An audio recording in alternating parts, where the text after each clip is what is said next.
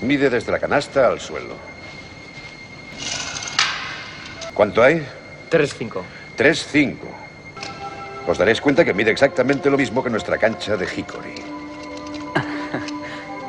Id a cambiaros para entrenar. Jones a little over the shoulder for Williamson. Come on. Come on. Here we go. LeBron James spinning. LeBron all the way. Scores it. LeBron James. What a night. Quedan 5 segundos.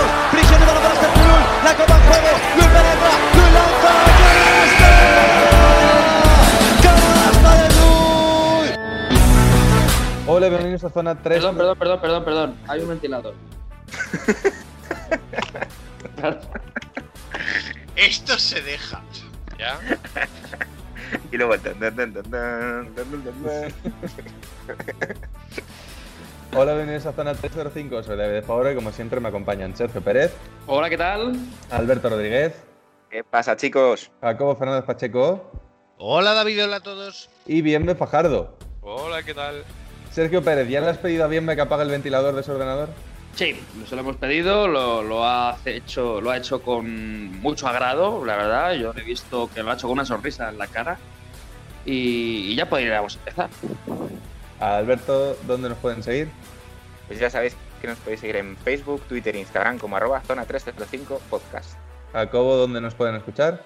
Pues estamos en hasta 10 plataformas, estamos en Evox, en Anchor, estamos en Google Podcast, estamos en Apple Podcast, estamos en Breaker, en Overcast, en Pocket Cast, en Radio Public, en Spotify, en Stitcher y en todas estamos como Zona 305 que nos puedes buscar, te suscribes y cada vez que saquemos programa nuevo te saltará una notificación. Eh, Bienve Fajardo, eh, ¿algo que añadir? El ventilador va mal cuando le da la gana. ya está. Pues ya tendríamos programa. Pues venga, eh, una semana más, nos despedimos hasta la semana que viene, ¿no? Hasta luego. Venga, empezamos.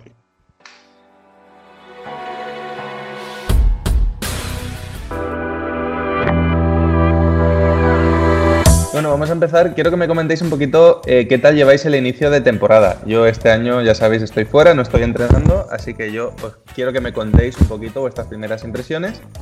Tenemos aquí un bonito mix de entrenadores y jugadores, entonces si queréis vamos a empezar un poquito por los entrenadores, que son los puramente entrenadores son Alberto y Sergio, luego tenemos a Jacobo que compagina ambas labores, entonces vamos a empezar por Alberto y por Sergio y luego Jacobo que nos vaya llevando un poquito al lado jugador para rematar con Bienve, ¿qué os parece?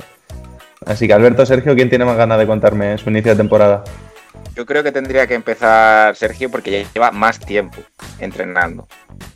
Pues venga, Sí, Sergio, ¿le parece además eh, te vemos con el chándal de tu club, o sea que vienes aquí preparado para representing, ¿no? Sí, en este caso yo siempre soy muy corporativista, ¿no? y, pero bueno, realmente yo no he parado prácticamente. Hicimos en julio, yo estuve entrenando, paré la primera quincena de agosto y luego ya casi empezamos. Eh, pero realmente como tal, como tal, los clubs, los equipos de mi club empezamos en septiembre. Eh, entonces, bueno, eh, un poquito raro, resulta al principio porque mm, la norma que se puso en, en baloncesto Villalba es que no podía haber contacto y empezamos todos con ejercicios de 1 por 0, es decir, no podíamos ni pasar. Entonces, bueno, nos sirvió a todos para, para readaptarnos, reinventarnos como entrenadores y, y- y volver a trabajar como si todos los equipos fuesen realmente de, de mini, ¿no? De, de gente de, de 10, 11 años o menos. Entonces, bueno, viene bien, sobre todo para equipos, yo entreno senior, entre otros, entonces viene bien para poder trabajar esa técnica individual que no hemos podido trabajar en, los últimos años, básicamente, porque bueno, tienes tus dos, días, tres días, son senior, no te vas a poner a hacer bote mm, en estático, ¿no? Por poner un ejemplo, de ejer- típico ejercicio, venga, cambios de, de mano, ¿no? Entonces, bueno, bien, en general bien, eh, no hemos tenido ningún caso de contagio de coronavirus ni nada del estilo, estamos siendo muy cautelosos, todos con mascarilla siempre entrenando y ahora ya, después de hace, eh, unos días, nos han permitido dar pases en el club, o sea que ya estamos todos muy contentos, haciendo 3x0, trencitas, Australias, cosas de esas. Alberto. Bueno, en mi caso, nosotros hemos tardado en empezar. eh, de hecho, llevamos tres entrenamientos, hemos empezado esta semana. Y, bueno, en el club el ambiente la verdad que de momento es raro, porque al final, bueno, es lo que cuenta Pérez. eh, son los primeros días, no es lo mismo llevar ya un mes que, que volver al, al ruedo, por así decirlo, ¿no? Eh, en general, pues bueno, se nota que, hay mucha incertidumbre por parte de la gente. Pues vais a otros entrenamientos y no, no hay tanta gente como de normal, hay bastantes bajas. Y bueno, ya más concretamente en mi equipo, yo la verdad que estoy bastante satisfecho con el, eh, con la manera de, de afrontar lo que están teniendo los jugadores eh, a nivel de mascarilla, ni un solo impedimento. Yo que soy muy... O sea, enti- entiéndase lo del impedimento. Eh, no hay gente que está todo el rato, me quito la mascarilla, me pongo la mascarilla, me quito la mascarilla, me pongo la mascarilla, ¿no? Y yo que en ese sentido tengo cierta preocupación, eh, yo lo he llevado muy a rajatabla, el, que los jugadores tengan preparadas su botella, su alcohol, sus, sus cosas para que dos, tres veces por entrenamiento, pitido y chicos, alcohol en las manos, eh, mucha seguridad sobre todo, ¿vale? Y luego a nivel de actitud, decir pues... un año que ibas a estar preocupado porque tus jugadores llevasen alcohol al entrenamiento. ¿eh? Sí, sí, sí, No- no- normalmente yo estaba preocupado porque lo llevasen, pero no porque quería que lo llevasen, sino todo lo contrario. Pues, Bueno, noso- el, el- nosotros tenemos, perdón Alberto, un pequeño tal, tenemos un, nosotros al, al final del entrenamiento- del entrenamiento balones, ¿no? Spray y lo limpiamos. Bueno, pues hay uno, igual, igual. hay uno que es ginebra pura. O sea, lo hueles y dices, esto es una botella de Larios aquí metida. Entonces, ya, claro, los entrenamientos de eso todos los viernes, ya los chavales van, van, pues, que- excitados. Claro. Claro, porque acaban el entrenamiento y ya van oliendo a Lario. Y dices, joder, me aúla.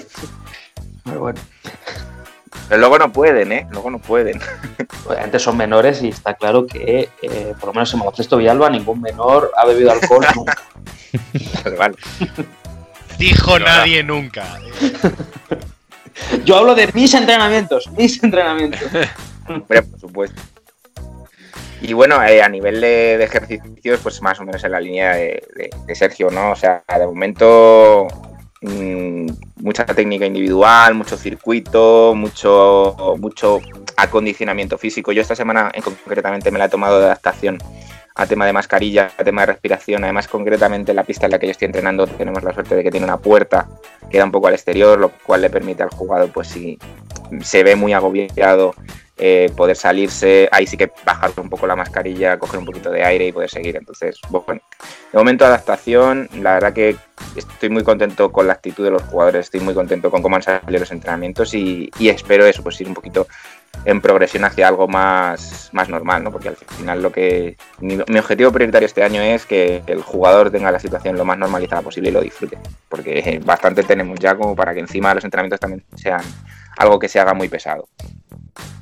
Eh, Jacobo, ¿nos quieres contar un poco cómo lo estás viviendo por el lado entrenador y por el lado jugador también? Si, notas, si lo vives de manera distinta. Bueno, eh, por el lado entrenador, eh, sí que es verdad que para mí está siendo un poquito agotador porque yo ahora mismo estoy llevando dos equipos eh, que les diferencia un año de edad, pero claro, todo cambia.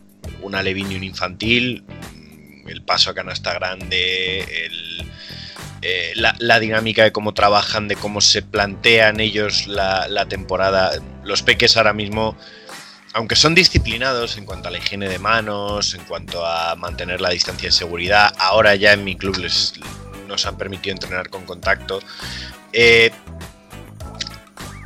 los peques están nerviosos y quieren hacer cosas y están desatados y, lo que les apetece es mm, volverse locos cuando llega la hora de entrenar. Y entonces en ese sentido es un poquito agotador, pero luego cuando subes un poquito de edad, eh, te encuentras un grupo que, que está muy concienciado y que al final se está tomando estas semanas, nosotros llevamos algo más de dos semanas, eh, como un campus de baloncesto. Eh, están entrenando cuando les dices ellos solos, ellos solos con su balón, cuando les dices juntos, entrenan juntos, siempre que beben agua, siempre que tienen que cambiar, se mantienen las distancias pero se lo están tomando como, como eso, un campus de baloncesto, una, digamos, serie de sesiones de tecnificación y, y en ese sentido la actitud es, es muy buena. Eh, todos están muy preparados en el sentido de que tanto ellos como sus padres se han concienciado de que tienen que ir lo más preparados posibles, con su agua, con su gel hidroalcohólico, con su mascarilla, mm, con sus mascarillas varias, porque casi hemos tenido algún caso de, de asfixia, no por la mascarilla, sino porque algún chaval es pues, asmático y al final la, la mascarilla no ayuda en ese sentido, pero eh, en general positivo. Yo creo que mm, los chavales están concienciados, que es lo más importante. Y luego, pues los entrenadores, dentro de que creo que acabamos más agotados por tener que quebrarnos la cabeza en ese sentido, pues agradecemos que mucho del trabajo al final lo hagan los propios jugadores. Y luego, pues, como jugador, estoy un poco más. Soy un poco más cínico, estoy un poco más hasta las narices de todo, obviamente. Pero al final no queda otra. Eh, claro, ¿cuál es el problema? Que a mí, como me coincide todo, eh, entreno pequeños, los menos pequeños y luego me toca a mí, todo de seguido. Entonces, claro, de lavarme las manos 16 veces en una franja de 5 horas, claro, cuando me llega la hora de tocar balón, tengo las manos pegajosas. O sea, no, no, no, no me, no, no, no, no me apetece lavármelas otra vez. Eh, no me apetece seguir con la mascarilla, aunque entreno con mascarilla. Sí que es cierto que, me cuesta, pero entreno con mascarilla. Eh, me toman la temperatura por enésima vez. eh, pero bueno, una cosa buena es que veo que, sobre todo más en los equipos de gente más mayor, a partir de cadete y demás, se está mm, respetando más la idea del equipo burbuja. Como jugador senior ahora mismo se, se me ha metido en un equipo que se tiene pensado que sean 15 fichas, teniendo en cuenta precisamente que subir gente de una categoría u otra está totalmente descartado. Entonces, pues en ese sentido creo que se está siendo prudente, pero claro, hasta cierto límite. Los senior entrenar sin contacto al final, después de dos semanas, te resulta un coñazo y algo te tienen que meter. Y en ese sentido, pues, sin más, lo, lo acepto con, con, con pasiva tranquilidad, mientras que por dentro me, hierve la sangre. Sí, pero lo digo también por experiencia que, que es duro para ellos. Es muy duro porque al final no puedes meter ni siquiera un uno contra uno. es, que, es que no puedes competir. Entonces ellos necesitan ya, ya no el 5-5, ya no jugar partido, ¿no? Pero, pero el, el joder, puedo, puedo- puedo defender un poco, ¿no? Sobre todo el, el jugador que es un poco más defensivo está que se tira de los pelos. O sea, porque dice el pobre, "Jo, se me da bien una cosa y no la puedo hacer. No. Yo que soy el stopper y que me, que me gano los minutos a base de defensa y tal, no puedo demostrar, ¿no? Pero admito que es duro para los senior y casi te diría peor junior, ¿eh? Porque los senior, bueno, como dices tú, Jacobo, o sea, pues bueno, pues te lo tomas con tranquilidad, tal, lo admites, pero los juniors que son gente de 16, 17 años que están como una cabra, eh, un día van a llegar a- a- al entrenamiento con una pistola y nos van a matar. Bueno, dime, te voy a poner en un compromiso. Porque tu entrenador está en esta Está llamada. presente. Entonces, te voy a preguntar un poco sensaciones en el club, cómo llevas estos entrenamientos, Eh, lo llevas bien, lo llevas mal, qué problemas estás teniendo y un poco, pues eso, sensaciones. Y si te tienes que meter con el entrenador, nosotros te defendemos. Ninguna molestia con él, es más. Está siendo un- están siendo unos entrenamientos para mí efectivos, entre lo que cabe y de lo que podemos hacer. En el fondo, una pretemporada como esta, lo esencial la primera semana suele ser el trabajo técnico, suele ser trabajar, pues eso, tiro, entradas, ejercicio físico. Para mí, Alberto, personalmente lo está haciendo muy bien porque está combinando ejercicios físicos con técnicos de uno contra cero y están siendo efectivos. Que la gente luego venga, tío, un 3 para 3, un 5 para 5 y es como si yo fuera Alberto, que no lo dice, que tiene mucha paciencia, a callar la puta boca, seguir tirando y ya cuando se permita se hará contacto. Y esto es la razón por la que Bienve es el único que no entrena del grupo. De momento poquito, hemos entrenado tres días. Mi única queja son ciertas gestiones del club. Referente que si al pago, que si las cuotas, pues nos están poniendo cuotas de federación, de competición y Sinceramente no creo que lleguemos a competir este año. Y luego rollo medio mes de septiembre y hemos entrenado tres días. Vamos a entrenar cinco, literal. Que sí, que es para cubrir sueldo de entrenadores y bueno, puede estar justificado.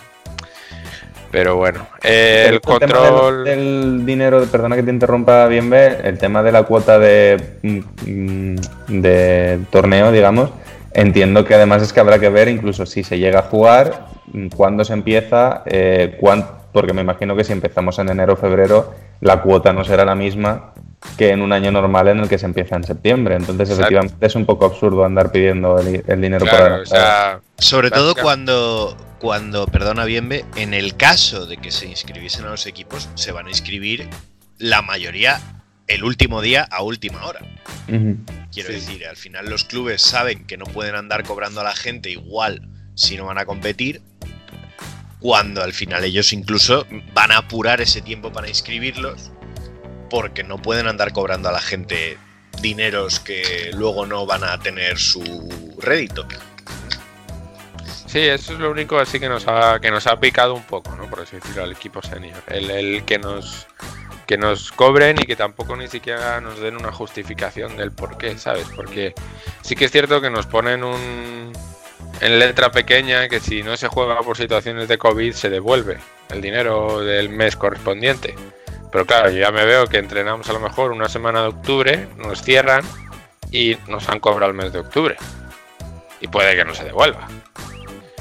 Pero es un poco complicado, pero e, es cierto que el club tiene que cubrir gastos de alguna forma, hay que pagar a los entrenadores, pero claro, si un club no tiene dinero guardado para pagar a su entrenador en un tiempo de pandemia, todos los jugadores no tenemos que mojar básicamente. Por culpa de que el club. Pedirle esto ya es tema que tenga dinero guardado es complicado, ¿eh? Esto ya es meterme en un, en un tema del que en el fondo yo tampoco sé, porque no gestiono un club de baloncesto y yo soy jugador. Así que vamos a seguir.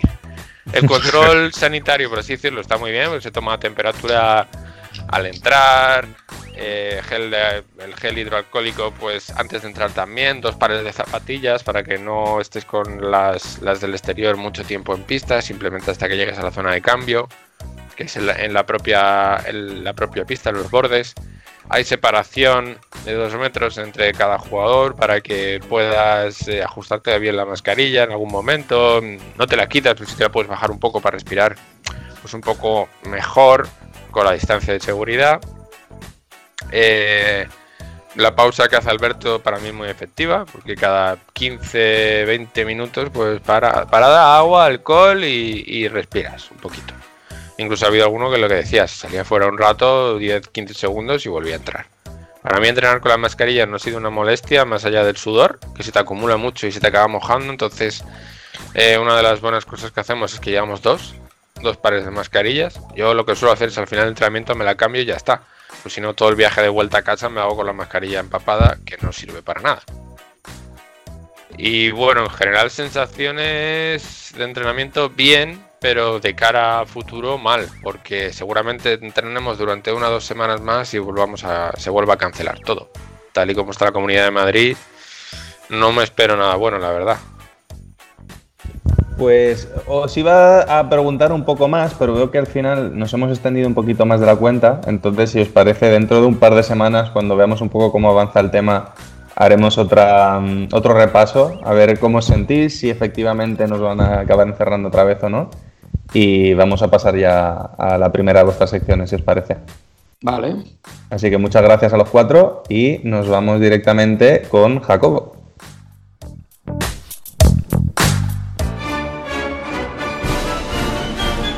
Eh, Jacobo, ¿qué nos traes hoy? Pues hoy traigo una nueva sección de jugadores olvidados, pero un poquito diferente. No me voy a centrar tanto en sus carreras deportivas, ya que, como hace unas semanas con todo el movimiento del Black Lives Matter, hablábamos de jugadores actuales o modernos que podrían o deberían hacer carrera, carrera política. Me voy a centrar en los que sí tuvieron una carrera política o la tienen en la actualidad. Eh, jugadores que fueron profesionales en la NBA. El primero de todos sería, por destacar, al que más lejos ha llegado, Dave Bean. Eh, Hall of Famer, escolta de la Universidad de Syracuse y que estuvo en tres equipos de la NBA, quizá el más famoso Detroit Pistons, que es de donde fue alcalde. Eh, Dave Bing fue alcalde de Detroit entre 2009 y 2013 con una, con una gestión un poquito desastrosa, porque no, no repitió eh, mandato. Y bueno, la curva en general de desarrollo económico y social en Detroit fue muy mala durante aquellos años. Otro del que deberíamos hablar fue Bill Bradley, que quizá fuese, fue el que ha tenido la carrera política más larga. Eh, un alero de la Universidad de Princeton, que fue campeón olímpico en el 64 eh, con Estados Unidos y que jugó en los New York Knicks. Fue senador eh, por Nueva Jersey desde 1979 hasta el 97. Capicúa, por cierto. no, eh, eh, ambos pertenecían al Partido Demócrata y en el caso de Bill Bradley se considera, él se consideraba a sí mismo, para ser más exactos, el senador o miembro de lo que llaman ahí The House eh, más alto registrado porque no se sabe exactamente si la estatura que se dice que tenía Abraham Lincoln era la correcta. Se creía que Abraham Lincoln medía unos 203, 206. Este hombre andaba por ahí. Eh, el tercero en discordia. Pero, sería- Jacobo, una pregunta. ¿A Lincoln le contaban el sombrero o era sin sombrero? sin sombrero, se supone, sin sombrero. Y de Eh, barba le gana. Y de barba, bueno, Lincoln de barba gana a James Harden. O sea, Sí.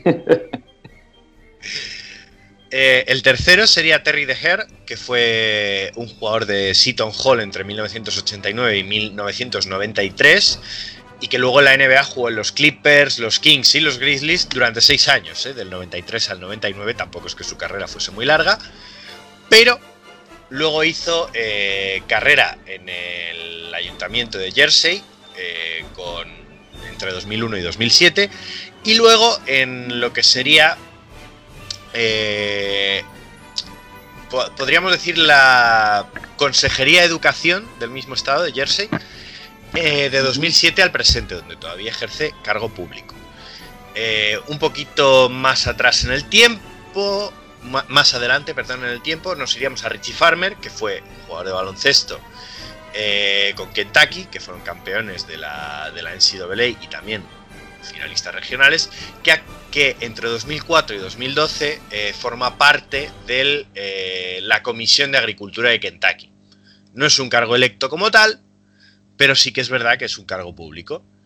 ¿Confirmamos Avanzando. que lo eligieron solo por apellidarse Farmer? Probablemente no. Y en Kentucky encima, o sea. Quizá uno de los más célebres fue Kevin Johnson, eh, de la Universidad de California Berkeley entre 1983 y el 87, y que jugó en los Cleveland Cavaliers y los Phoenix Suns, que ha sido alcalde de Sacramento hasta el 2016, elegido en 2008, con lo cual repitió mandato. Kevin Johnson, todos sabemos el esfuerzo que hizo porque los Kings no se fueran de Sacramento, porque la franquicia no vendiera, etcétera, etcétera, y lo comprometido que estaba en general con que los Kings mm, mejorasen muy a pesar de Vlade Divac.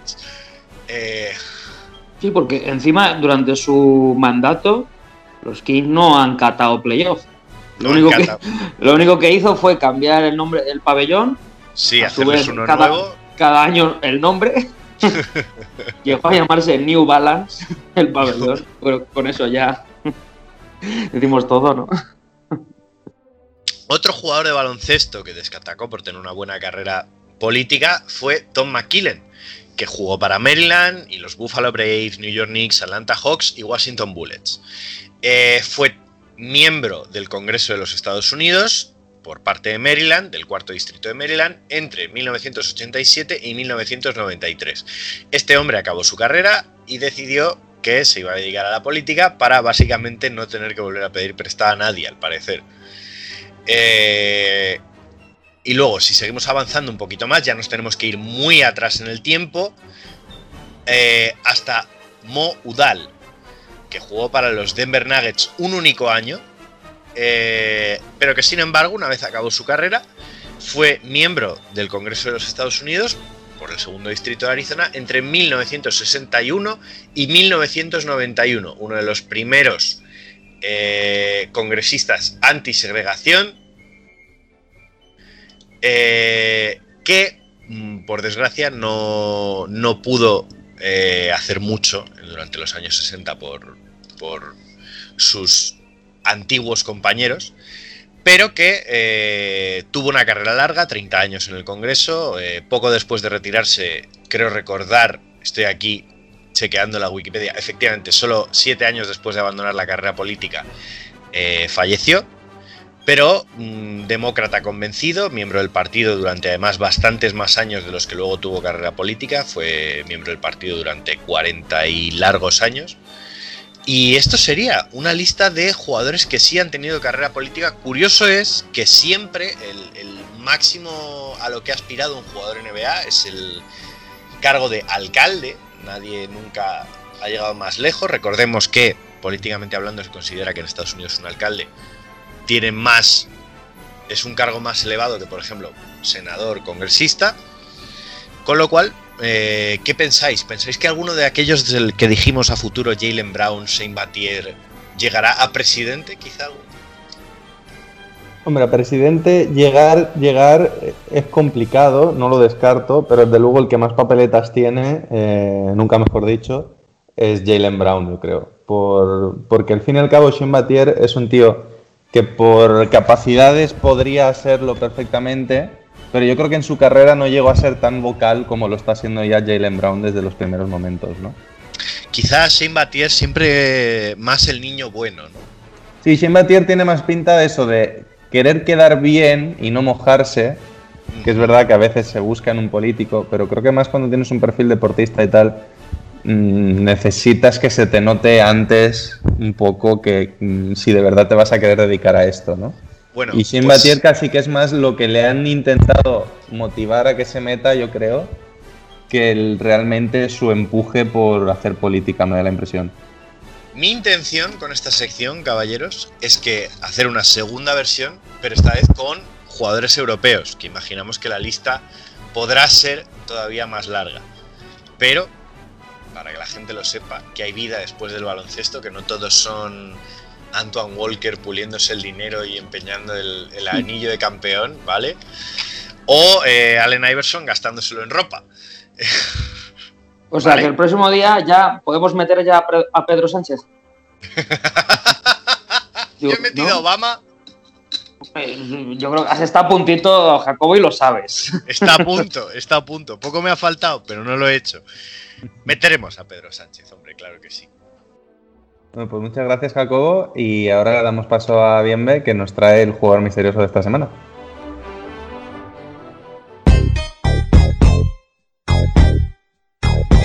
Bueno, Bienve, últimamente, eh, es- y creo que ya has pillado el punto a la curva de dificultad.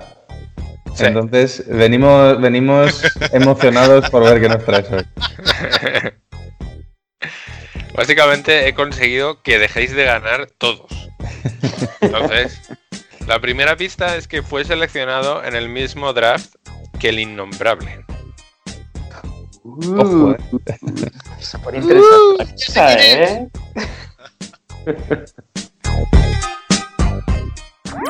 Síguenos en redes. Estamos en Twitter e Instagram como arroba zona 305 podcast. Zona 305.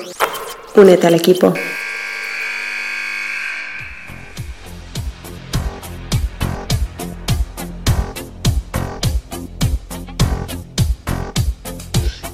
Y ahora nos vamos con eh, Sergio Pérez, que nos trae eh, su debate bisemanal, llamémoslo, ¿no? El simple de best. Que además esta semana eh, no nos has dado mucha información, lo único que nos has dicho es que en vez de dos franquicias, traes una. Y, y me gustaría saber por qué y, y qué franquicia es. Me encanta lo de debate bisemanal, ¿eh? O sea, es como las misas gospel. Sí. pues sí, esta semana he decidido cambiar un poquito el rumbo. Eh, ya sabéis que siempre traíamos una de la oeste y otra de la, del este. Pero creo que con esta franquicia que voy a traer eh, merece la pena que nos extendamos y hablemos bien de, y debatamos. Porque yo creo que hay un debate muy interesante con esa franquicia, ¿no? Y es que yo creo que eh, estamos ante el pico de esta sección. Más arriba yo creo que no vamos a poder llegar. ¿No? Atlanta Porque- Hawks. no, en este caso no es Atlanta Hawks. eh, ¿no? Y vamos a hablar. loco, Charlotte Hornets, seguramente. No, tranquilos, tranquilos, tranquilos. Entonces, em, yo ya sabéis, siempre os hago la misma pregunta y yo hoy pregunto con, con muchas ganas. eh, ¿Quién creéis que es el mejor jugador de la historia de redoble Los Ángeles Lakers? Vete a cagar. Pero eh, esto no lo habíamos hecho en uno de los primeros programas. No, ¿No? Esto O fue sea- lo que dio, esto fue lo que vio nacer la sección. Claro, esto es el debate que tuvimos nosotros eh, por nuestra cuenta, que de ahí surgió la sección, ¿no? Literal, seguramente fue en casa de Alberto comiendo hamburguesas del Roberts. Pues Pero pues yo creo que Karim, otro ahí escupiendo ahí media carne es aquí, joder. Yo, pues si queréis empiezo yo, yo voy a defender lo mismo que defendí en su momento, que es eh, Kobe Bryant. Kobe Bryant, por un tema de longevidad, por un tema mm, de números a largo plazo, ¿no? Por la cantidad. Ser el máximo anotador de una franquicia como los Lakers, que ha visto a todos los jugadores que ha visto pasar, es algo increíble. Mm, bueno, no voy a extenderme mucho porque creo que nos vamos a extender luego. Entonces, sencillamente dejo ahí que yo elijo a Kobe Bryant. Muy bien. eh, ¿Alguien más quiere defender a este jugador? Yo suscribo, suscribo. Kobe Bryant por un tema de longevidad, por eh, resiliencia, eh, te- entendiéndose como que ha estado, podría decirse, en lo mejor y en lo peor de los Lakers. Y él se ha mantenido ahí y, siempre ha estado considerado de los más grandes de la liga hasta pues prácticamente su, su última lesión y- y posterior retirada. Pues mira, me ha gustado mucho eso que has dicho del tema de que ha estado en lo mejor y lo peor, porque discrepo muchísimo, ya que creo que lo peor de los Lakers llega por su culpa. Y Bueno, por- pero, eh, que yo, yo no, pero yo no digo que ha estado. O sea, yo digo que ha estado. ¿no? No, bueno, realmente no ha estado durante, dura- o sea, ha estado, pero, pero ya muy mayor y demás, ¿no? Pero todo llega por su culpa y por su, por no querer rebajarse el sueldo y, y no, no, yo aquí cobro yo mis 25 millones y, y para adelante, ¿no? No sé, yo creo que Eso me, eso me parece ventajista, Pérez, porque lo decimos ahora porque se lesionó. Pero en el No, momento en el no, que se no, no, firma ese contrato sigue siendo el mismo jugador de 29-30 puntos por partido por muchos 34 años que tenga y a la gente no le importaba. No, perdona, esta, esta renovación llega en do- verano de 2014, si no me equivoco, que fueron dos años. Los dos últimos años firmó por 50 millones. Y ahí ya estaba Eso es hecho. post-lesión. Es Eso ya es post-lesión. post-lesión. Entonces no es ventajista porque esto es así. O sea, realmente lo que él tenía que haber hecho es, vale, me rebajo el sueldo, he ganado muchísimo dinero y venga adelante los Lakers. Y recordemos que es que en ese equipo estaba Robert Sacre. Pero bueno, es- eh, no quiero decir más sobre eso. Bueno, eh, yo- Bienve yo sé que es muy Pues- fan, muy fan. Entonces, Sí, pero para plantear un poco debate, ¿no? Para que no sea esto una decisión unánime, me voy a ir con Magic. Hombre, un anime no iba a ser porque sin duda Pérez iba a elegir a, a Magic también. sí, sí, yo voy a em, para mí Kobe, primera mención a Kobe, para mí Kobe ha sido eh, o resulta la palabra baloncesto y es el significado por el que yo me enganché también al baloncesto porque los primeros partidos que pude ver fueron los suyos y la primera serie de playoffs a la que me enganché fue con él y con Pau como compañero y, mm, y no sé, o sea, representa algo tan grande para el baloncesto en general y que haya sido siempre la imagen de los Lakers y que vale que se tirara 60 tiros, pero Todo esto, todo esto antes de soltarle la hostia, ¿eh? Sí, sí, antes, a ver cómo va a defender a Magic. o sea. trabajaba como el que más y es, es, si no el, el más candidato a ser el jugador al mejor jugador de los Lakers, es el segundo por muy poquito. Porque Magic es el que introdujo esta nueva dinámica del Showtime, es, un innovador en cuanto a, a dirección de juego, a creación de espectáculo como tal. Sí que es cierto que tenemos a jugadores como Oscar Robertson, como, como Pete Maravich, que también daban un poco este estilo de juego un poco, un poco más Showtime, ¿no? Pero Magic la repercusión que tuvo un base de esta altura y este estilo, este, esta clase, ¿no? Y que también ha sido porque tuvo SIDA, pero también ha sido un jugador de Lakers toda su vida. Y si no hubiera tenido este problema. Si no hubiera tenido este problema, pudiéramos haber visto un cambio de equipo, pero no lo creo, porque mm, ya hemos visto que aún después de su época de jugador, siempre ha estado implicado en Los Ángeles. Para todo. Entonces creo que hasta la llegada de Kobe, literal, eh, tú pensas en Los Ángeles Lakers y la imagen que te venía a la cabeza era Magic.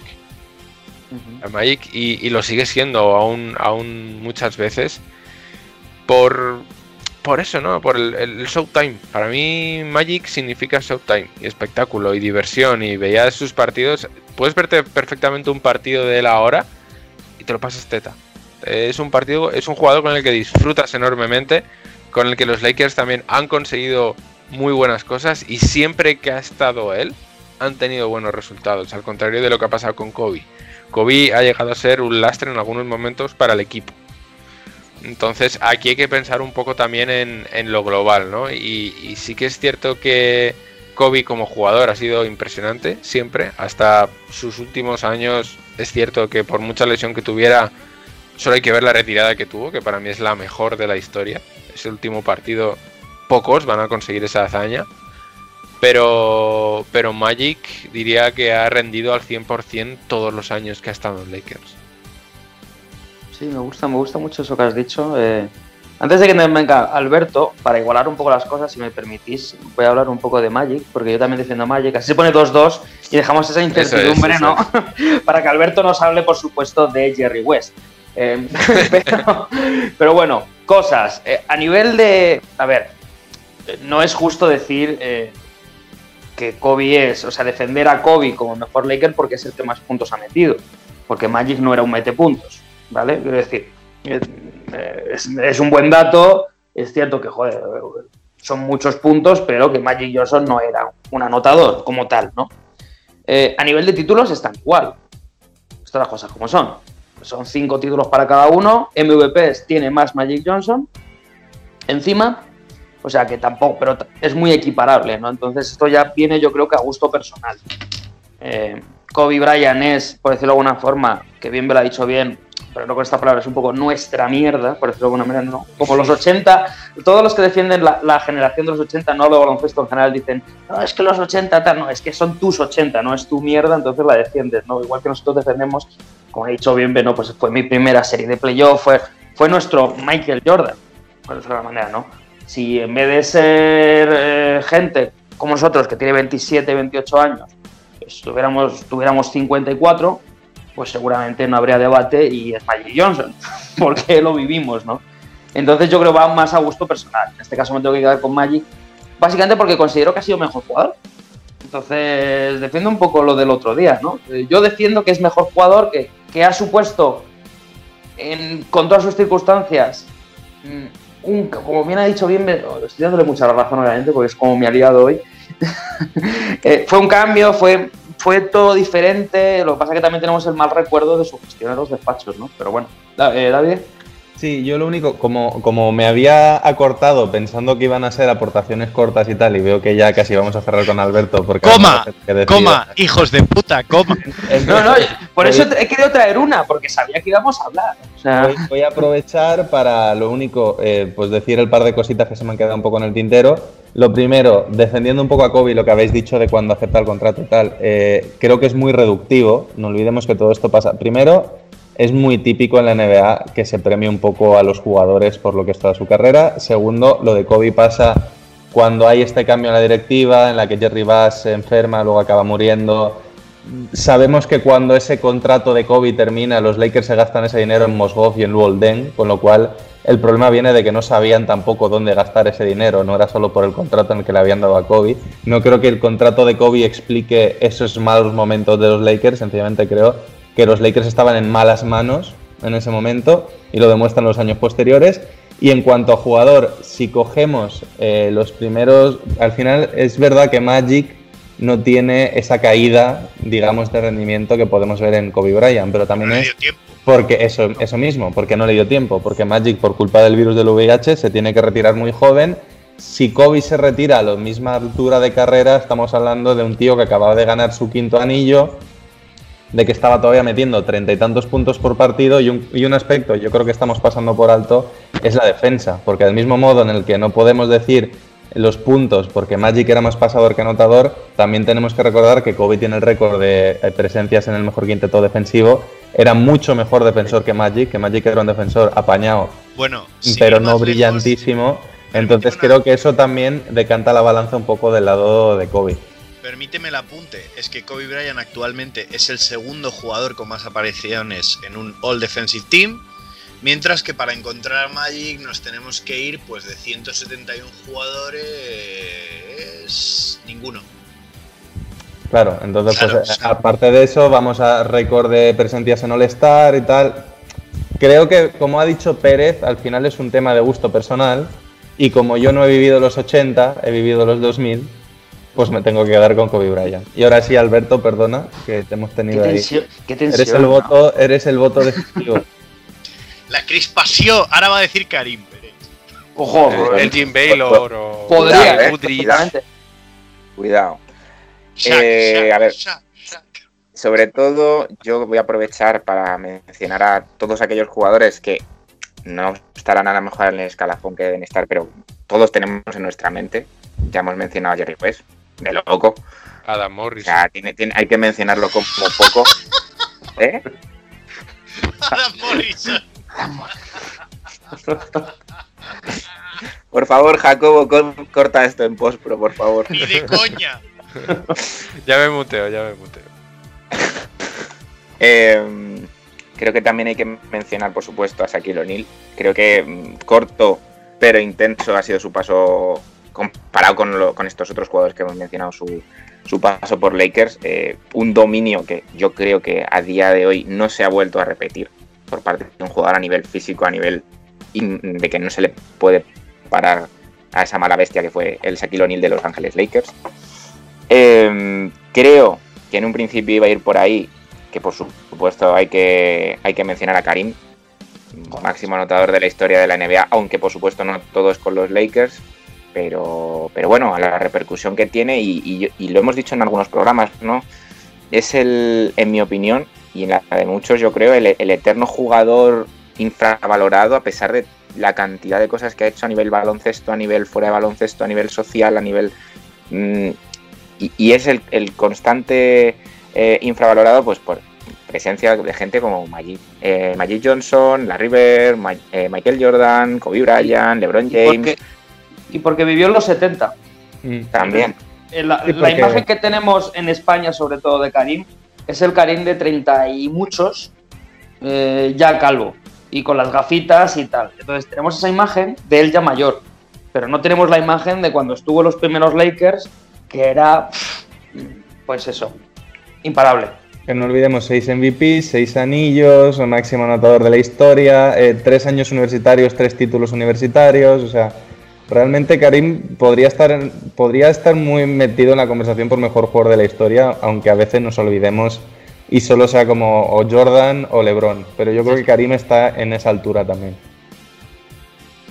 Pero claro, al final en, en Simply the Best eh, valoramos el, el tiempo que está en la franquicia, no, no toda su carrera, no toda su Eso trayectoria, no tal. Entonces quizá en ese sentido, por eso Karim, al igual que Shaq, eh, está un poquito, poquito atrás, ¿no? Porque al final ha estado en más equipos. Eh, y bueno, ya nos metemos en la tesitura en la que me, en la que me planteáis. O sea, el estos dos tíos, estos dos tíos, pues bueno, a ver, de Magic yo quería comentar que, que no, no se me viene a la cabeza ningún rookie que hiciera lo que hizo él en, la- en sus primeras finales en su primer año. Sinceramente, Ah. no se me viene a la cabeza nadie que haya sido capaz de hacer algo de tal calibre. Em, tampoco se me viene a la cabeza que durante eh, 10 años eh, haya monopolizado junto a otro tío que se llama Larry Bird, más o menos, eh, lo que viene siendo la NBA en- con esos duelos Celtics-Lakers, ¿no? Sabemos que, por ejemplo, están ahí también los Sixers de, de Julius Erving algún año y, y Moses Malone, los Sí, pero- Pistons a final de la década, pero al Esos- final esos de lo que te Lakers- acuerdas, de lo que te acuerdas es de esos Lakers y de esos, y de esos Celtics. Y, y bueno, está en top 5 an- asistentes de la historia, si no me equivoco. Magic Johnson. eh, eh, es la cara de la NBA cuando resurge junto a la River. Salva a la NBA. Que no tiene que ver, pero, pero es muy importante a nivel de, de efecto. Lo que quería apuntar nada más que es que en, en esa época de los 80 los Lakers llegan a, a 8 de 10 finales. Desde que llega el. No, claro, es un. Y, y bueno, mm, eso por parte de Magic. Por parte de Kobe, es que tengo poco más que sumar eh, a lo que ya hemos dicho. Al final, Kobe es- está más presente para nosotros. Eh, como tú bien has explicado, es cuestión de, de la época en la que vivimos, de, de lo que nos ha hecho sentir, porque no es lo mismo ver un partido en directo que a lo mejor ponerte algún vídeo de Karim, algún vídeo de Magic, tal. No lo estás viviendo, no es, no es esa sensación de está ocurriendo ahora. Yo recuerdo haber visto en directo los 81 puntos de Kobe Bryant y sinceramente es una sensación brutal, brutal. O sea, ver a un tío que no, no falla, que, que va perdiendo el partido, que al final lo gana él porque lo gana él. Entonces, es complicado, es complicado. Complicado, no se puede elegir a los dos. No se puede elegir a los dos. Entonces, eh, como no se puede elegir a los dos, y, y es que se lo merecen los dos, pues se va a quedar en empate y yo me voy a quedar con Karim. bien, bien. Vale, está bien. Los 80 ganan, los 80 ganan. Alberto se acaba de marcar un Sergio Pérez. Como no tal, yo pues me salgo por la tangente.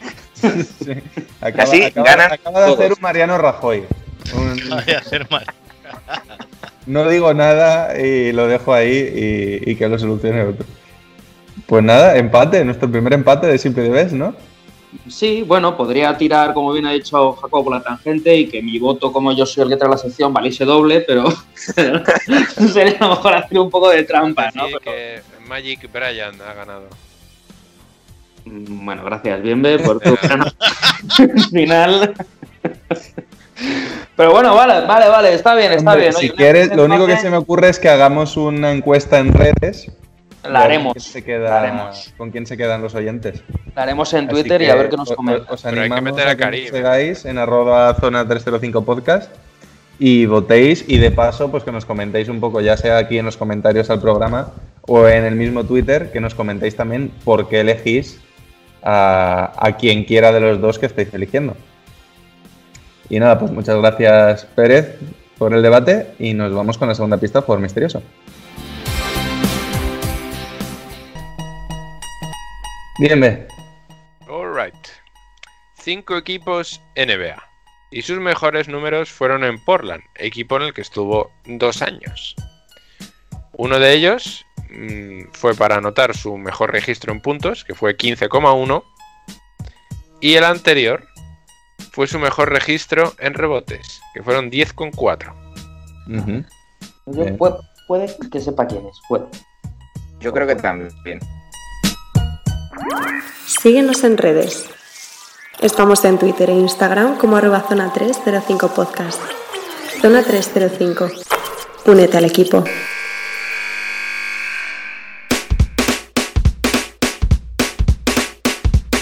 Y para rematar, eh, Alberto, ¿qué traes hoy? Creo que tiene que ver un poco con el debate inicial, ¿verdad? Sí, tiene que ver algo con el debate inicial, pero nos vamos a bueno, esta segunda eh, vez que traemos Educando en la Cancha. Como ya dijimos en su momento, eh, es una sección en la que, bueno, pues para nosotros entrenadores, eh, y más en esta época en la que pues no podemos hacer contacto, no podemos tal, pues ir haciendo en estos programas un pequeño, irá, creciendo registro de, de, de ejercicios que nos puedan servir y, y un poco el trasfondo que podemos sacar de, de estos ejercicios, ¿no? Porque al final una cosa es hacerlo y otra cosa es qué quiero conseguir con ellos. Eh, como siempre, o sea, como dijimos la última vez, si queréis por redes sociales mandarnos alguna, algún ejercicio en concreto que digáis, oye, que a mí me funciona muy bien porque yo lo aplico de esta manera tal, pues el oyente que se sienta con la libertad, que al final nos beneficiamos todos.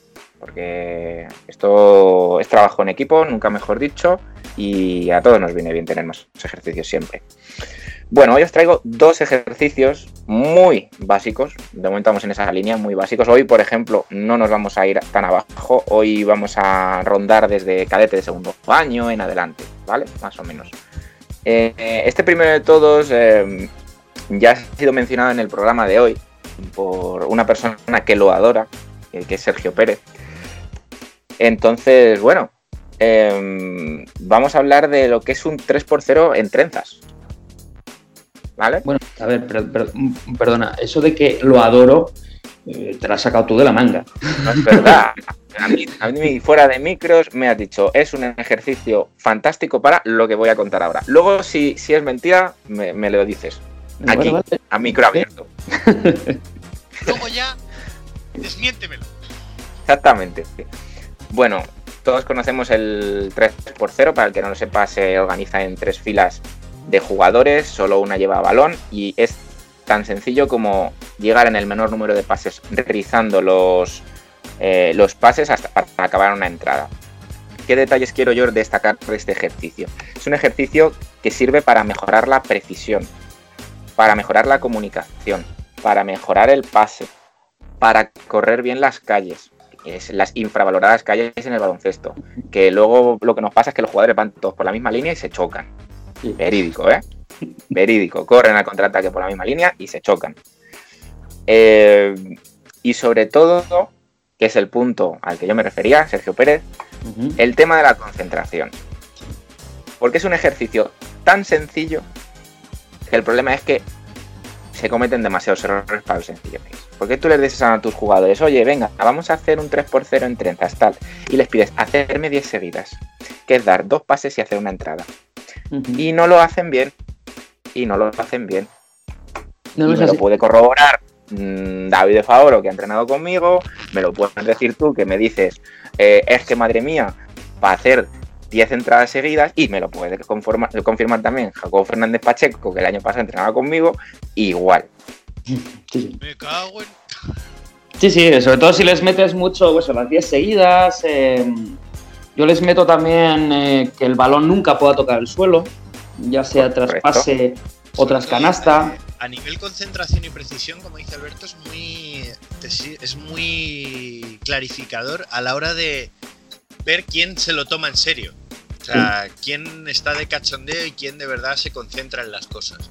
Que al final luego en partido es, es muy útil saber quién, bajo objetivos muy sencillos pero de alta intensidad, puede responder en determinada situación. Pues bueno, un poco era eso, pero mm, tips que yo metería siempre en este ejercicio, que algunos ya los hemos mencionado. Creo que es eh, súper importante eh, que este ejercicio se haga partiendo de, de un rebote defensivo, ¿vale? No de salir, digamos, de, de la fila central y ya dar ese pase. Primero porque vamos a dar menos tiempo de recorrido a los compañeros de los laterales. Y segundo porque no es real. ¿Vale? Este, el típico golpe de balón a tablero y recogerlo, esa, esa simulación de rebote creo que es muy necesaria en este ejercicio siempre. Eh, creo que durante ese proceso es interesante mm, hacer el grito de izquierda o derecha para que se sepa quién va a recibir el primer pase, mm, en vez de a la suerte y lo que salga, que de ahí vienen también luego las imprecisiones en los pases. Y creo que es muy necesario que, uno, como tú bien has dicho, Sergio Pérez, el balón no toque el suelo. Si es un pase picado, vale, de acuerdo, pero que no toque el suelo.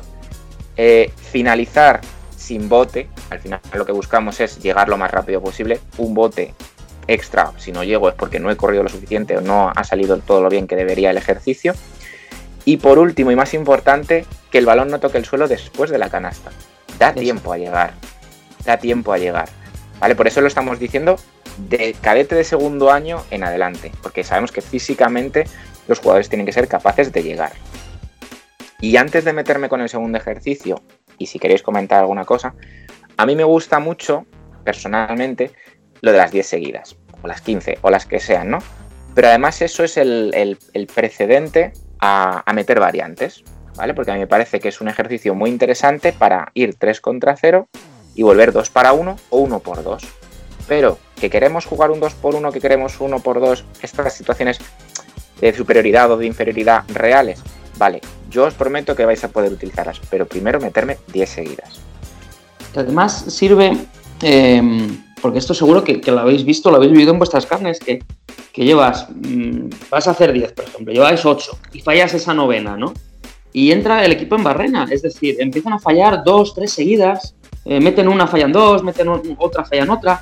Eh, entonces ahí es donde se ve si el equipo realmente es fuerte mentalmente. Si consigue reponerse de un, de, un error tan cerca del éxito, que es realmente el ejercicio. Es como yo muchas veces lo digo, sobre todo los jugadores más mayores, digo, si yo ya sé que me podéis meter una entrada por la derecha solos, lo que quiero ver es esto, ¿no? Y, y, sí que es muy curioso eso que dices, ¿no?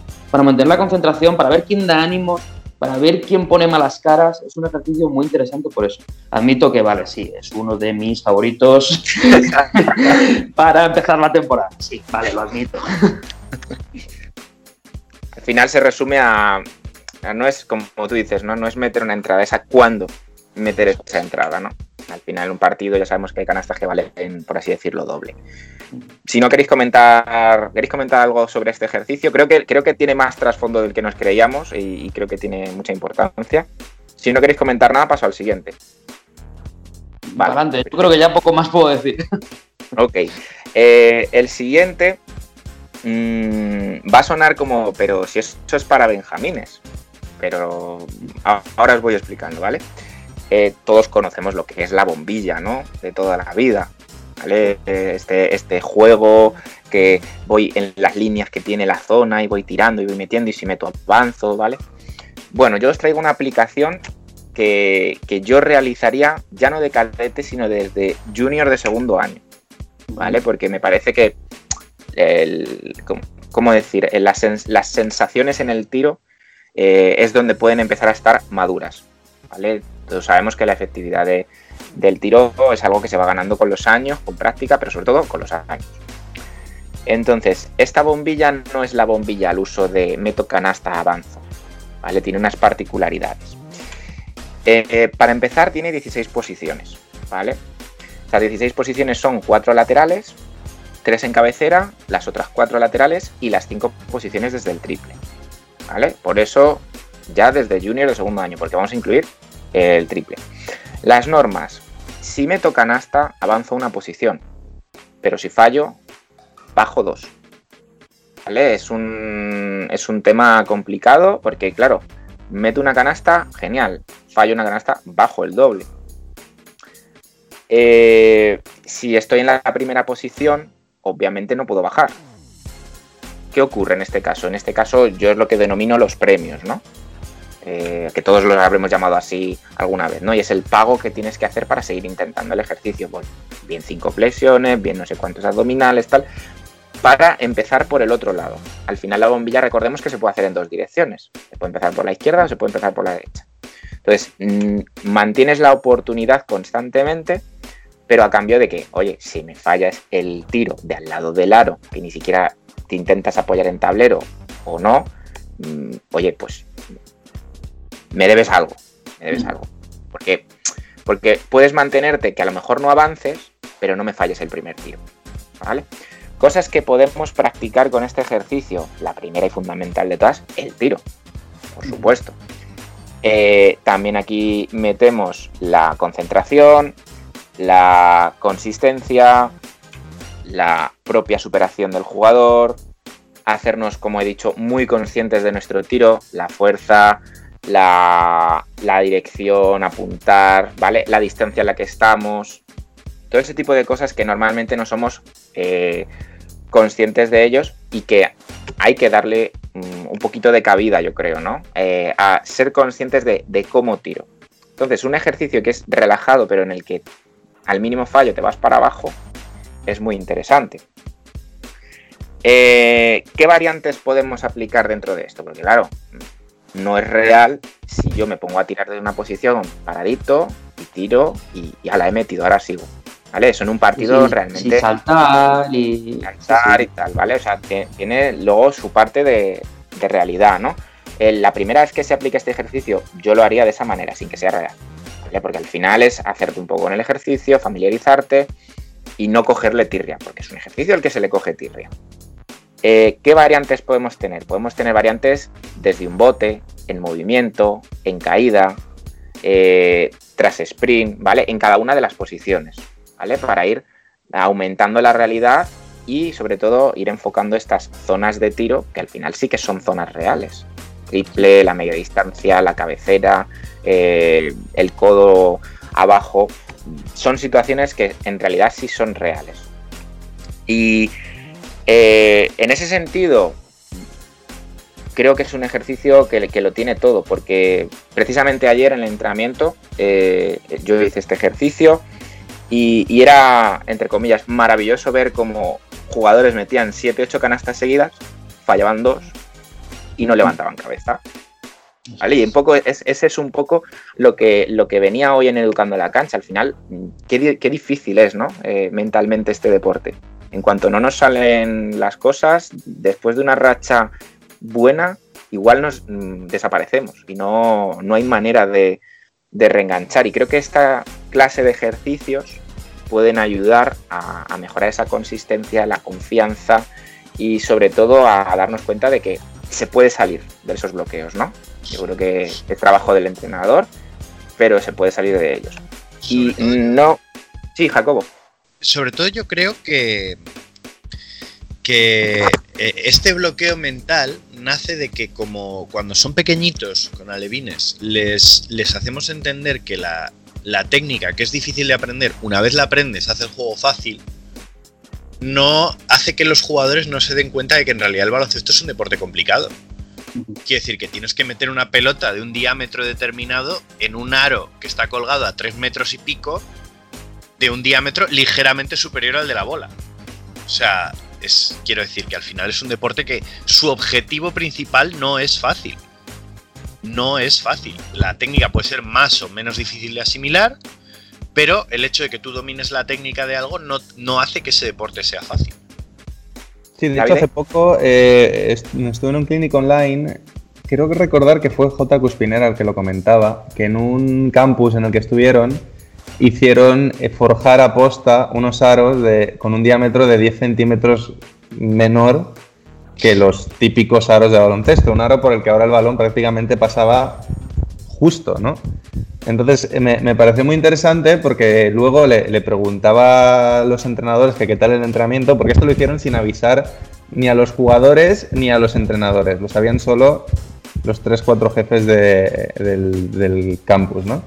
Y, y, le preguntaron a los entrenadores qué tal y los entrenadores diciendo pues nada, que, no habían metido ni una y, y los veías ahí corrigiendo posturitas en el tiro, que si el codo un poquito, que si es que tienes que estirar más y tal y en ningún momento se les ocurrió mirar que el aro era distinto y era más pequeño.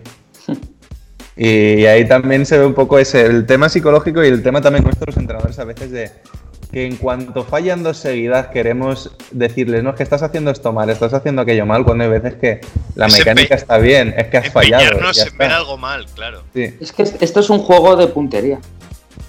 Al final es puntería. Por eso vemos como jugadores como Navarro con una mecánica de tiro muy mala, pero que la mete. Porque tiene puntería. Vamos a guardarnos ese debate, lo de la mecánica, la puntería y tal, para que- porque puede ser muy interesante extendernos más en ese sentido. Eh, y por último, ya sabéis que esta sección la, la rematamos con el, el consejito del día, ¿vale? El consejito del día esta semana es, no siempre es posible, pero en la, en la medida de ello, tratar de hacer ejercicios que nosotros mismos seamos capaces de hacer porque al final eh, hay que ejemplificar o hay que demostrar, ¿vale? O que al menos dominemos. Es muy importante tener siempre mucha confianza en lo que trabajamos. Y creo que es muy difícil no eh, tener esa confianza si nosotros mismos no nos creemos que somos capaces o al menos que de verdad sirva para algo. Pues nada, muchas gracias Alberto. Eh, como siempre, muy interesante. Eh, esperamos vuestros consejos también y vuestras observaciones. Lo mismo, nos podéis mencionar en, en las redes sociales o en los comentarios al programa, contarnos un poco qué os parecen esos ejercicios, si hacéis algo parecido, si los hacéis distintos, qué cambiaríais, qué os ha interesado. Y nos vamos con Bien B para que nos solucione quién es el jugador misterioso de esta semana.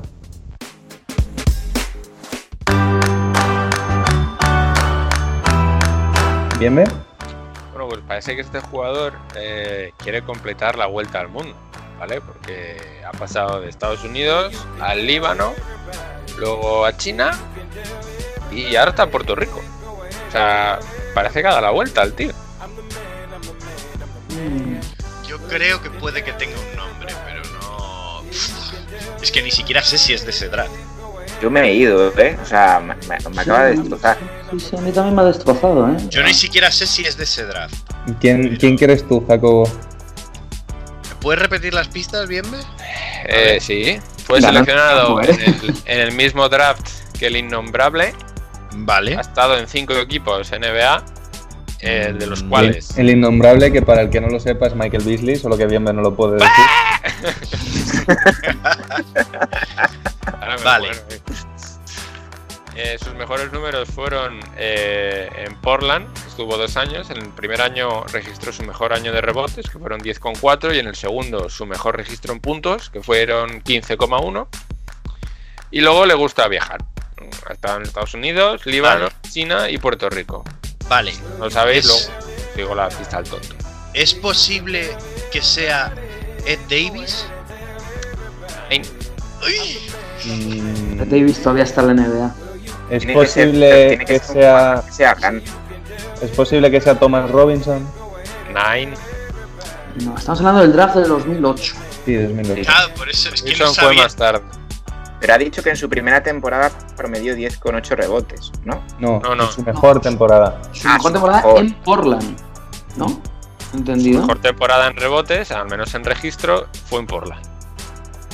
Pero cinco equipos y estuvo solo dos años en Portland. 2008, joder, qué, qué- qué lejos queda y qué mal tengo ese draft. ¿eh? Mm. Pivots acuerdo- de Portland. De- ser. Sí, pivots, cuatros, pero claro, eso. Yo me acuerdo de ese draft, me viene a la mente Beasley y Rose, y a partir de ahí es todo un borrón de, jugadores. Es que además he dicho, voy a, voy a hacer uno del draft de este señor. Portland, Portland, Portland en esa época. Marcus Camby? No, pero ca- no, no, calla, no, no, Camby no es de ese draft, calla. No, y por ejemplo. No, no, no, estaba pensando en jugadores que por esa época, 2010-2011, estuvieran en Portland. Y el pivot titular era. Era, era. Joel, por- eh, no, también está, ¿cómo se dice? Pirvisila o cómo se pronuncia. Priscila. Priscila. Puede ser ese. ¿Coachila? No. No, Joel Priscila. No, no, no, no. No, vale, no. a ver, A ver, estoy la pista del. Joel, Joel Freeland. No, Uy. Ahí sí. estoy la pista del tonto. Va, venga, va. Esto ya deberíais prácticamente saberlo. Su nombre es. Su nombre es. James Edward.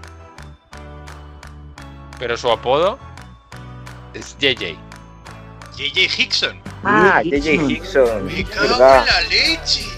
Qué bueno, Eh. Llevaba ocho años sin pensar. Vale.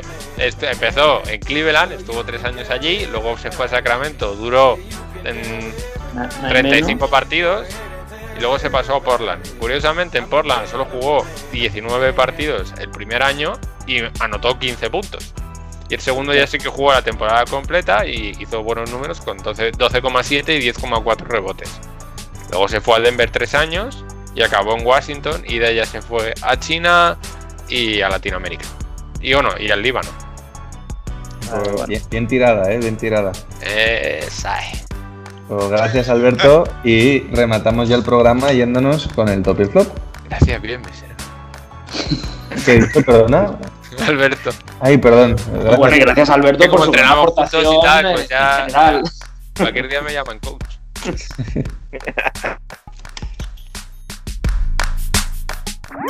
Síguenos en redes.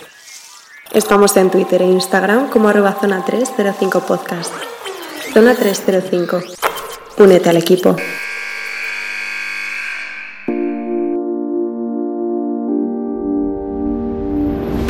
Bueno, chicos, top y flop, lo mejor y lo peor de la semana. Eh, ¿A quién le apetece empezar hoy? Venga, Empiezo eh, yo. empiezo yo rapidito. Además, lo hemos dicho Alberto y yo a la vez. ¿eh? A ver qué- Venga, empieza, bien, ve. Eh. Empieza. Mi top va para Tyler Hero, que se está sacando el rabo en estos playoffs. Está, está Pero bueno, bien, ve. Qué. Yo creo, que ya, yo creo que ya el explicit nos da igual a Sally. A ver, yo creo que ya nos daba igual desde el primer programa, así que lo siento mucho, pero es que está haciendo unos playoffs impresionantes este hombre. Y luego el flop va para Delonte West, que hemos vuelto a ver imágenes suyas en un estado bastante deplorable, aún después de ese vídeo que salió en el que se, se- varios jugadores y propietarios se ofrecieron a, a echarle una mano, que parece ser que mucha boca, pero luego el, el pobre sigue igual. Don Alberto, que tú también querías empezar. Mm, Vale, mi top esta semana son cuatro personas que se llaman Fran Vogel, Mike Malone, Brad Stevens y Eric Spoelstra, porque creo y afirmo que están siendo los playoffs de los banquillos. Y creo que es algo eh, eh, muy importante a destacar. Los jugadores siempre son importantes, pero creo que más que nunca este año en la burbuja de la NBA se está viendo quién vale, ¿no? Y al final son esta serie de entrenadores que están sorprendiendo y manteniendo fuertes a sus equipos. Y mi flop, mm, sinceramente, son eh, los materiales de los clubs. Pero a, a nivel ya no, no me refiero solo de mantenimiento y de, y de balones y conos y escaleras y todas estas cosas, ¿no? Sino que en los tiempos que corren ahora mismo mm, hace falta también mucho material de higiene, sanitario. eh, y yo no sé realmente si todos los clubes están disponiendo de, de esas facilidades o de, o de esos recursos eh, que ahora mismo son tan importantes para mantener la seguridad y la salud de las personas. Em, Jacobo. Eh, como top, eh, perdón, voy a, voy a empezar por el flop porque al final eh, me ha costado más decidirme por un flop. Eh, vamos a ver, las mascarillas deportivas. Eh, ¿Qué? qué? señores de Under Armour, señores de Under Armour, una mascarilla deportiva no cuesta 30 euros. Ahí lo dejo. ¿Eh? Y lo mismo para los señores de Nike y para los señores de Adidas. Los señores de Under Armour están diciendo ahora mismo que no, mírame. Pero escucha, pues no te la compres de marca. Claro. No, bueno, pero claro, es que al final eh, estamos hablando de que eh, por algo que únicamente tiene un armazón y un filtro, o sea que sigue siendo una mascarilla, ¿eh? te están haciendo pagar 30 pavos. ¿eh? Nadie te pone una pistola en la cabeza, eh, también te digo. Sí, claro, pero es que la opción es lo que dice Bienme, que la mascarilla se empape y te asfixies. Bueno, Jacobo, tu top. Vamos a salir de este, top de este es barro. Alisa, Alisa Thomas, de las Connecticut Sun, que eh, con un hombro hecho polvo ha metido en su partido, en el último partido de playoff de anoche, eh, si mal no recuerdo, han sido 23 puntos, 12 rebotes y 4 asistencias para dejar a las Vegas Aces pues un poquito en la, cuerda floja. Y creo que, joder, que tanto que hablamos de los chicos cuando juegan lesionados o tal, bueno, es que estas señoras, algunas no solo juegan lesionadas, sino que han jugado, mmm, como el que dice, recién paridas y, y ojo. Eh, Alberto, espero que tú no tengas ningún ex abrupto como nuestros compañeros eh, Jacobo y Bienve. Por favor. Creo que lo de recién paridas me gana. Cre- Creo que estás siendo muy benévolo contigo mismo, Bienve. Pero bueno, Sergio, por favor, sácanos de aquí. Bueno, sí, bueno, vamos a hablar un poquito de ACB y de Liga Andesa, entonces. mi top en general, Real Madrid ha empezado muy bien. El otro día le di un palo por la equipación y yo creo que va a ser mi top, eh, mi flop eh, constante este año, a menos que la cambien. Pero bueno, tengo que decirlo deportivamente muy bien. También destacar Barcelona, me gustó su defensa el contra Unicaja, sobre todo en la segunda parte. Y mi flop se lo tiene que dar eh, Gran, Herbalife Gran Canaria, que ha, ha perdido de 30 y pico contra el San Pablo Burgos. Y, hombre, no es el mejor inicio para la nueva andadura de Porfirio Fisac. Y bueno, yo para rematar, pues mi top eh, van a ser los Chicago Bulls, porque después de mucho tiempo parece que están empezando a ver la luz al final del túnel. Han fichado un entrenador que no odia toda la plantilla, como era el caso de Jim Boylan. Han fichado a Billy Donovan. uno de los entrenadores con más fama de saber llevar a jugadores jóvenes y saber sacar un poco las ganas. No olvidemos que ha sido entrenador universitario de, con caché, digamos, durante mucho tiempo, entonces tiene buena mano con los jóvenes y creo que es exactamente lo que necesita Chicago ahora mismo. Además han cambiado también en la directiva, parece que están haciendo las cositas un poquito mejor. Y pues en mi flop me quedo con eh, Movistar porque mm, esto es algo ya un poco más personal. Tienen eh, ahora que estoy viviendo en Bélgica me está resultando casi imposible seguir mm, un poco el día a día de la liga endesa porque tienen bloqueo regional.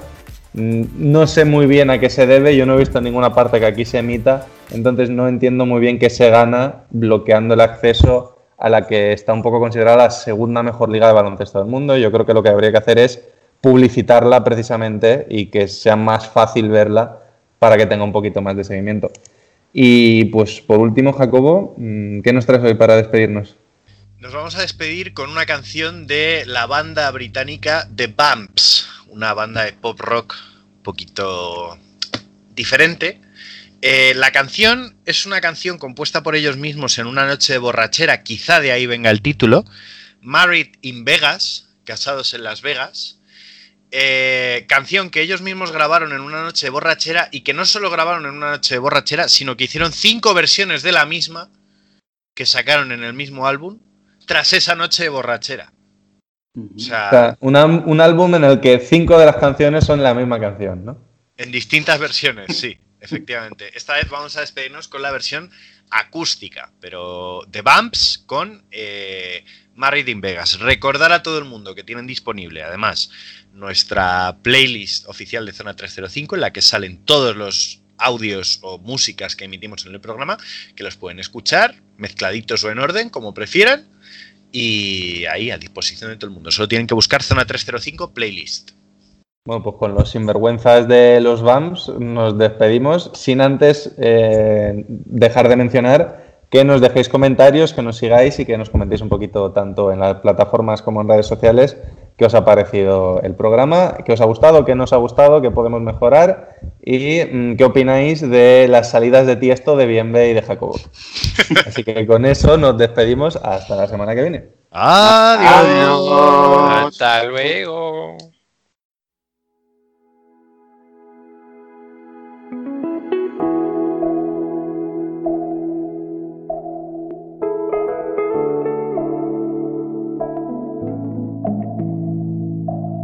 No good for me, my frame of mind. I think about you all the time. A pretty little thing could wreck me at 25. Say the words and I'm all ears. Turn a drink into five years. Spend my money, honey, complete me try. I came here to be someone else. I found you and I found myself. Mr. Mister, I'm all in. Bet your house I'll call it. Feels like it's here. Feels like the lowest blow. Yeah, yeah, yeah.